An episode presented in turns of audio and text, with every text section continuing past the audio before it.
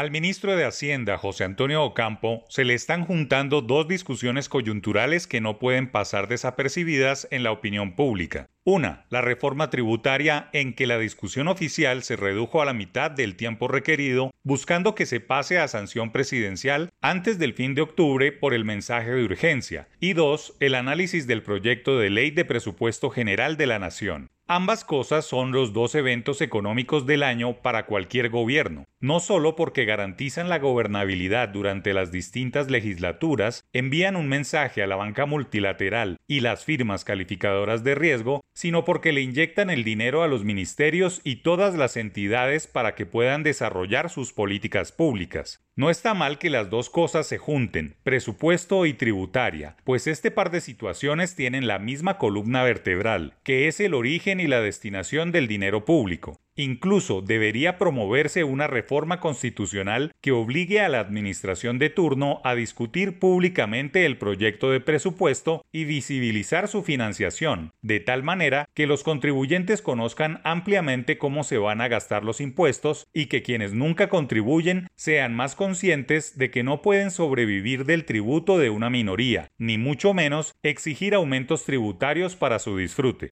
Las preguntas pedagógicas son muy simples. ¿Cuánto vale el presupuesto del próximo año? ¿De dónde va a salir el dinero? ¿Cómo se financia el presupuesto? ¿Por qué es necesaria una reforma tributaria anual? Son cuestiones simples para las autoridades económicas, pero engorrosas, confusas y mal explicadas para los contribuyentes.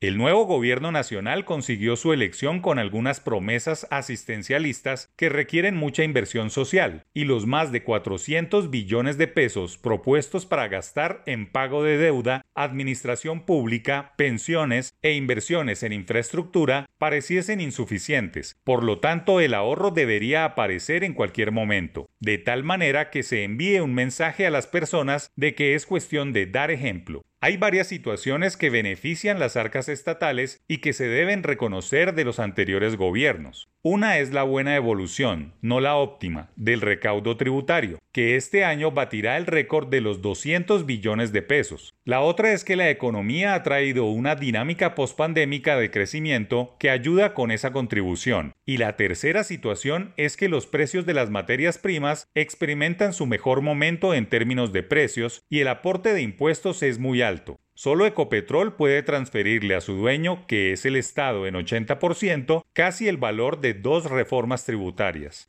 El gobierno cuenta con las mayorías en el Congreso de la República, por lo que la tributaria presentada no debería tener obstáculos en su corta aprobación. Lo importante ahora es que las discusiones, análisis y negociación sean de cara a la luz pública, pues nuevamente se puede caer en el poder del lobby de congresistas para beneficiar a algunos sectores en detrimento de otros. No solo hay que hablar de montos requeridos por la tributaria, unos 26 billones de pesos, hay que cruzarlos con el presupuesto, unos 400 billones de pesos, para que el contribuyente vea y vigile cómo se gasta el resultado de su esfuerzo empresarial o laboral.